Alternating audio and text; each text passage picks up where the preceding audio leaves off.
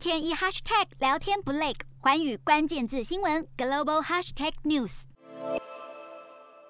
中国和印度军方针对边境对峙启动了第十四轮军事谈判，然而这次谈判就像上次一样，并没有取得实质进展。谈判在中印交界的东拉达克由中方控制的区域举行。双方派出了准将级的前线指挥官，商谈了十三个小时，希望能够解除温泉区的军事对峙状态。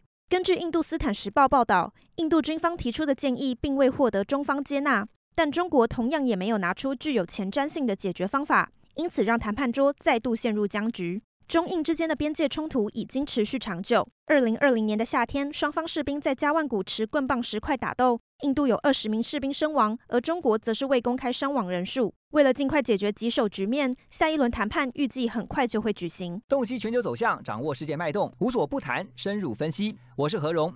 环宇全世界全新升级二点零版，锁定每周三、周六晚间九点，环宇新闻 MOD 五零一中加八五凯播二二二以及 YouTube 频道同步首播，晚间十点完整版就在环宇全世界 YouTube 频道。